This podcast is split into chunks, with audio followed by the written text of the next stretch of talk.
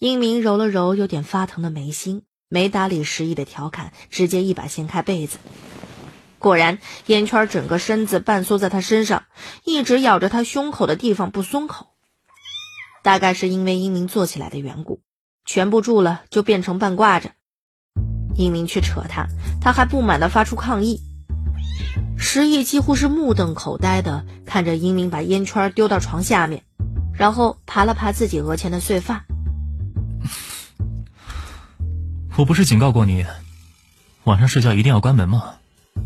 我在家睡觉没有关门的习惯，一时忘了。有点反应不过来，石毅纯粹是本能的接了一句。一直到那只猫继续维持着一张面瘫的脸，慢吞吞的走出卧房。他才惊愕的回过神，我操，你这是什么猫啊，这么猥琐？哪有这种猫啊？清早对着自己的主人性骚扰？英明皱着眉，蹭了一下胸口残余的痕迹，那股动物的气息似乎是没有那么容易散掉，搞得他背脊一阵发麻。实在觉得忍受不了，他只能下床随便套上裤子往浴室走。对于石毅的话，简单的解释了两句。刚养的时候猫还特小，自己睡觉就一直抖。我带着睡过一段时间，可能生活暖和，他老喜欢趴着。不过最近两年没放他进来过，这毛病他有日子没犯了。一边说，他一边还回头看了石毅一眼。自从你住进来。这猫越来越像你。石毅被一鸣这句话说的脸都黑了，明明什么都没做，黑锅竟然要他来背。看着蹲在楼梯边上自己舔着毛的面瘫黑猫，石大公子再次燃起了想要将他从屋子里甩出去的冲动。石毅今天起得早，是因为昨天晚上寇金约了他们去看演出，耗子他们乐队报名参加了一个比赛，级别不低。听一鸣说，也准备了好一段时间了，今天应该三强淘汰。一鸣洗澡的动作也很快，石毅下楼在客厅里刚放好碗筷，他就出来了，用毛巾擦了擦头，人看着清醒了不少。哟，你今天转性了，竟然准备早餐了。之前石大少还是饭来张口，衣来伸手。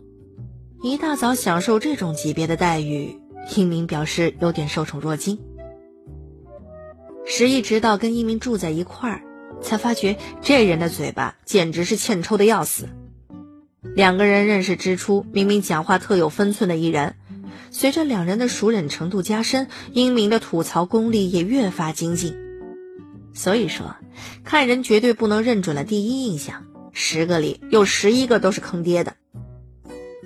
说是十亿准备的，其实也就是昨天他们去超市买的面包什么的，被十亿简单的热了一下。麦片是用热水冲完了就行，很简单的工序。石毅只需要拿碗装好了，端上桌子。英明在家不喜欢穿上衣，搭着毛巾，挺随便的坐在餐桌旁边，随手拿起面包咬了一口，微微笑着。他其实刚起床，都有点起床气。过了那个劲儿就会精神起来。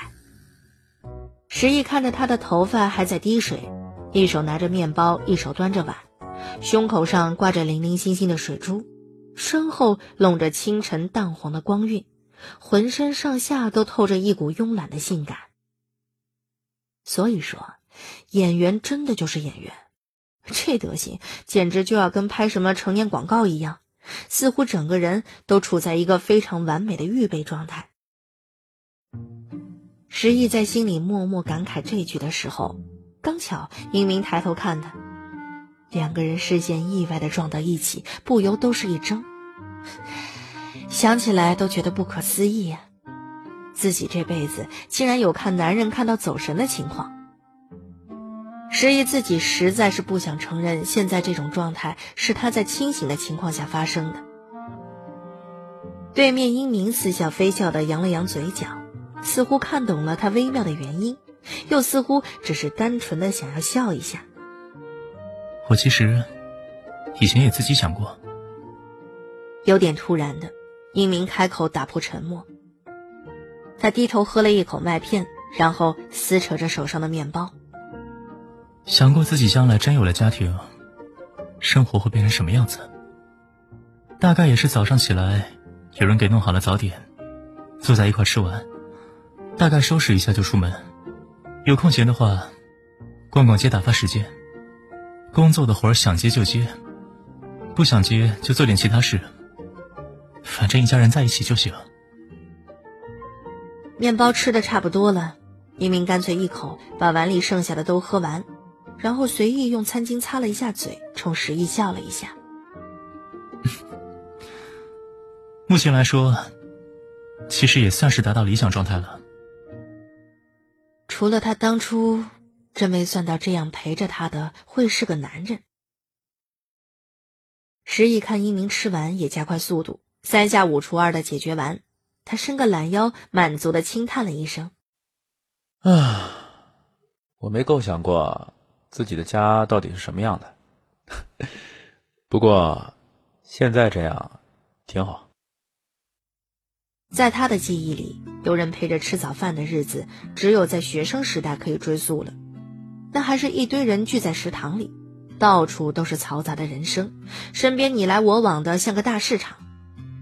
他们家人早上这种时间是绝对聚不到一起的。念书的时候，他出门上学，父母都还没起。晚上等他睡了，他爸也未必回到家了，甚至有时候半个月、一个月的见不到面都是很正常的。久而久之，也就没有特别去注意吃饭这种事儿。至于他离开校园，开始拥有自己的事业目标，很干脆的就搬到了单身公寓。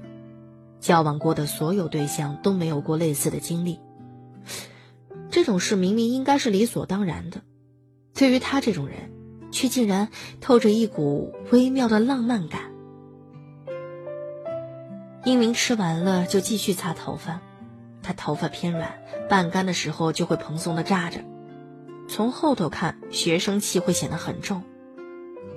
石毅看了一会儿，就有点突然的走到他身后，接过他手上的毛巾，动作很轻柔的帮他擦头发。两个人坐在沙发上，英明盘着腿，从前头电视的屏幕反光上看着两个人模模糊糊的身影，觉得一切很违和，但他心底就是一瞬间被戳得很柔软。石毅的动作很轻，他喜欢手指插在英明微湿的发丝之间的感觉，觉得很舒服，似乎多烦躁的情绪都能被安抚下来。时间在晨光中逐渐流逝，一直到英明手机的铃声打破这一切。是寇金打来的。怎么样，名字？你跟石公子怎么定的？要我过去接你俩不？那边大概是已经到现场了。背景环境很嘈杂，英明站起来说：“不用了，我们俩一辆车就行。不还是上次那个场地吗？我去过。那行，你们看着点时间。我看这样子应该是准时开场的。耗子他们是第二个上台。